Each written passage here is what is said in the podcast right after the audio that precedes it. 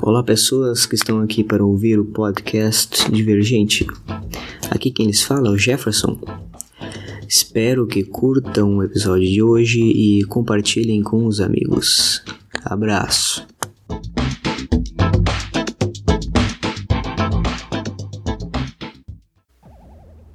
Boa noite aos que me ouvem, bom dia, boa tarde. Hoje o assunto vai ser o que é um corpo perfeito. Falaremos de corpo, portanto, e a pergunta o que é um corpo é interessante para começar. Por que, a gente diz, por exemplo, corpo político, corpo docente, corpo estranho? Porque corpo, na verdade, é muito mais do que biologia, muito mais, né, do que simples carne. Corpo é emoções, é roupas, bengalas, cadeiras de roda, gestos, espaços, pessoas, cores. Eu gostaria de trazer então para a gente pensar um pouco sobre isso. E eu acho que esse episódio vai ser muito mais formado de perguntas do que de respostas. Mas para quem já assistiu a série The Handmaid's Tale, o corpo perfeito lá, e aí essa é a pergunta, né? O corpo perfeito lá é aquele corpo que pode engravidar. O corpo da mulher perfeita é aquela que pode dar a luz. E como eu não quero dar spoiler, é bom que assistam quem assistiu a primeira temporada, ou quem já assistiu, vai compreender já o que eu falo. E lá não interessa, então, se a mulher tem, por exemplo, os dois olhos, se a mulher tem perna, se a mulher tem braços, se ela tem todos os dedos, se ela tem dentes. Desde que ela seja um útero e que apenas esse útero seja perfeito e possa conceber, ela tem um corpo perfeito. E a crítica dada pelo, pela série vem justamente das aias que são tidas como rebeldes, porque elas mostram os comandantes, entre aspas. E essa rebeldia também, entre aspas, que o corpo delas é aquilo ali, ou seja, emoções, eh, falta de membros, corpo delas é raiva, amor, paixão, ódio. O corpo delas não é aquela roupa que elas vestem. Corpo delas são os gestos delas, as palavras delas, os desejos delas.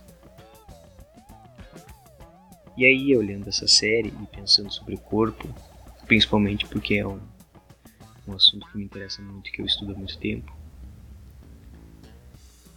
eu penso na pergunta: qual é o corpo perfeito?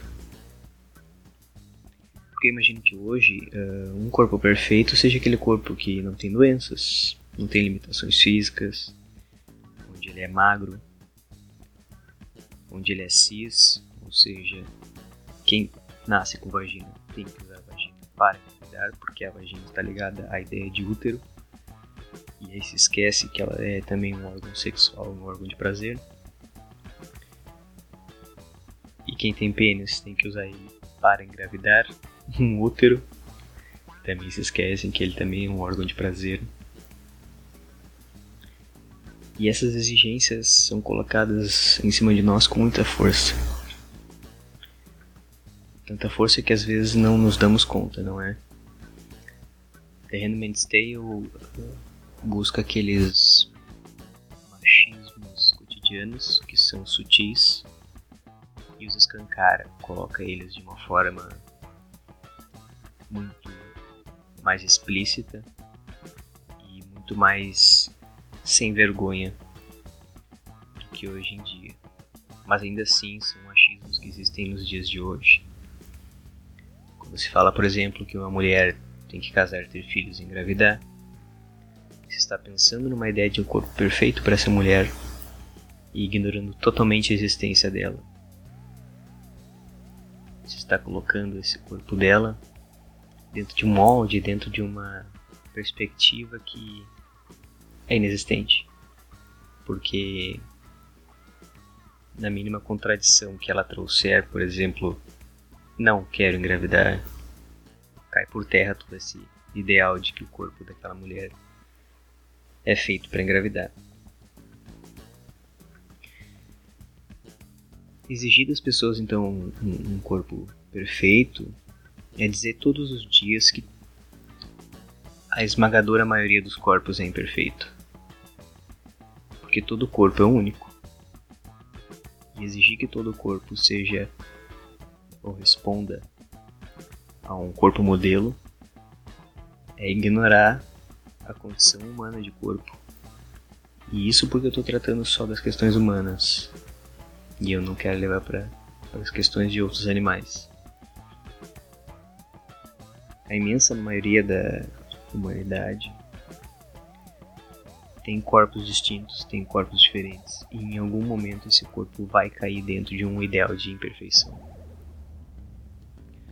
Quando nós vemos, por exemplo, hoje questões políticas pelo mundo de eugenia, ou seja, a ideia de que crianças que nascem com deficiência uh, possam ser exterminadas, possam ser abortadas.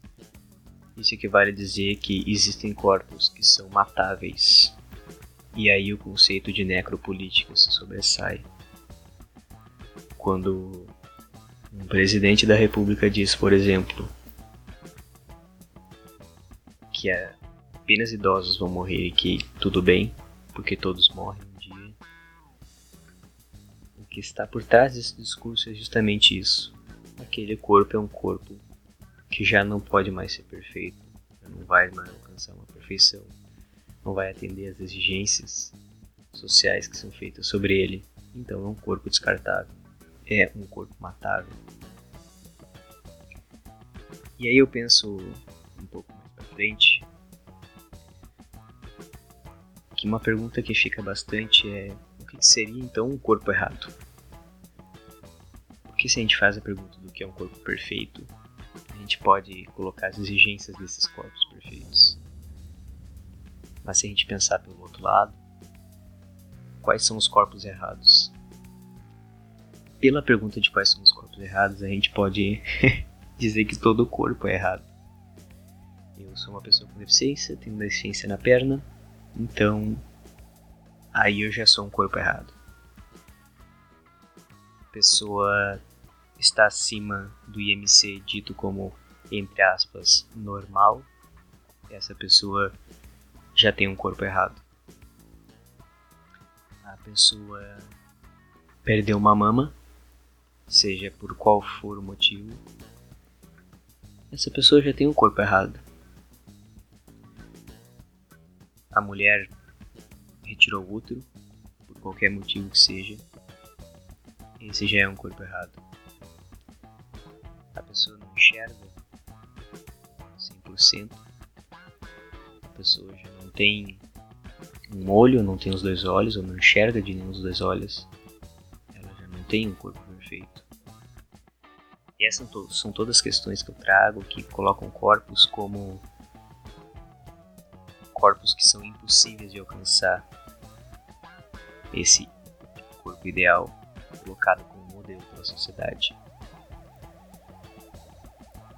Eu penso de novo e aí em outros pontos a gente pode refletir também sobre isso. Um corpo que é muito alto pode ser um corpo que já não é normal um corpo muito baixo já pode ser um corpo que não é normal. Um corpo que não consegue desempenhar determinadas atividades já é tido como um corpo anormal. E outra pergunta que surge também desse, desse questionamento e dessa ideia que eu trago aqui é: será que existe mesmo um corpo doente? Porque biologicamente, se a gente pensar apenas como biologia. Então, o corpo doente existe de fato. Mas ele existe porque existe um corpo perfeito, que é o corpo saudável. Eu tenho anemia crônica também. Ou seja, é uma doença que é incurável. Isso significa então que eu jamais terei esse corpo perfeitamente saudável? se pararmos novamente para avaliar os corpos que estão nas sociedades, não há nenhum corpo que atinja essa perfeição. Qual é o peso então que fica pra gente quando a gente pensa nessa ideia de corpo? Quanto a gente tem que correr atrás o quanto a gente não consegue viver com nossos próprios corpos. Eu deixo uma pergunta aqui que é interessante e que é se você consegue ver com esse corpo com o qual você me escuta agora, por exemplo. E eu nem falo em questões de espelho, em questões de olhar para as outras pessoas. Eu penso, por exemplo, em não saber tocar o violão. Eu penso, por exemplo, em escrever 10 páginas por dia. Eu penso, por exemplo, em não ser uma boa mãe, eu penso em pessoas que não jogam bem videogame. Eu penso em pessoas que são virgens. Eu penso em pessoas que não são heterossexuais. Eu penso em pessoas que nunca se casaram, nunca querem casar. Pessoas que não têm filhos e que nunca os terão. Será que a gente consegue viver com esse corpo? Será que a gente busca um corpo diferente? Ou será que a gente busca aperfeiçoar o próprio corpo que nós temos? Interessante a gente pensar nisso e agora já trazendo uma conclusão e eu digo que esse episódio foi muito mais sobre questionamentos É por não compreendermos isso, então, que são infinitos as quantidades de corpos e que existem outros corpos que são colocados, por exemplo, um corpo político do Brasil é considerado um corpo político doente. E aí a gente traz a ideia de doença como algo ruim novamente. É um corpo incurável, um corpo político incurável do Brasil que também tem dentro dele uma espécie de impossibilidade de se tornar perfeito. O que fica então é que o perfeito ele mais nos atrapalha do que nos ajuda, principalmente nessa questão do corpo. Porque como eu disse, o corpo não é, e aí as reflexões estão tudo dentro disso, o corpo não é só biologia, o corpo não é só a carne. O corpo é a roupa que eu escolho, o corpo é a bengala que eu preciso para me locomover. O corpo são os gestos que eu uso para me comunicar, corpo, é tudo aquilo que eu tenho ao meu redor e que faz com que eu seja o que eu sou. Buscar então melhorar esse meu próprio corpo e aceitar esse meu próprio corpo, eu acho que é a única maneira de a gente poder fazer as coisas que a gente faz e que a gente gosta de fazer de uma maneira melhor. Eu sou escritor, eu gosto de escrever, então eu busco melhorar meu corpo para escrever. Eu não busco melhorar meu corpo para outras coisas que não são coisas que eu gosto. Coisas que diriam que eu deveria gostar, por exemplo. É interessante que a gente pense nisso. Para que a gente possa acabar com os preconceitos que a gente tem em relação ao corpo. Recentemente tivemos várias os casos de, de doença. Desculpa, não de doença vários casos de Covid, onde essas pessoas estão morrendo no mundo todo. São pessoas que estão sendo consideradas em muitos lugares e infelizmente a gente está num desses lugares. Como pessoas fracas, pessoas que não tinham um corpo resistente o suficiente para sobreviver a uma doença. Sabemos que não, sabemos que não. Recentemente também vários casos de racismo porque corpos de uma cor diferente, com gestuais diferentes, com gostos e culturas diferentes, são analisados a partir de um corpo que deveria ser ideal, um corpo mais claro, um corpo que escuta determinadas músicas e não usa determinadas palavras, um corpo que vive em determinados ambientes sociais e não em outros. Todos os preconceitos então vêm dessa ideia de que existe um corpo perfeito e de que todos devem buscá-lo. ou de que todos os que não podem buscá-lo apenas acatem que serão imperfeitos para sempre. Não vejo problema em acatar o próprio corpo, mas de novo, sabendo que não existe esse corpo perfeito, de que isso é só uma ideia fantasiosa, não, porque fantasia é muito bom, mas uma mentira, uma mentira muito grande. Eu espero que esse episódio possa ajudar vocês a pensar, que vocês tenham gostado. Compartilhem nas redes sociais de vocês, me marquem, arroba alvijef, A-L-V-J-E-F, no Twitter e no Instagram. E me digam o que vocês acharam dele, se faltou alguma coisa, se querem comentar mais alguma coisa, querem sugerir novos episódios, novos temas. Por enquanto é isso. Um abraço para todos e até a próxima.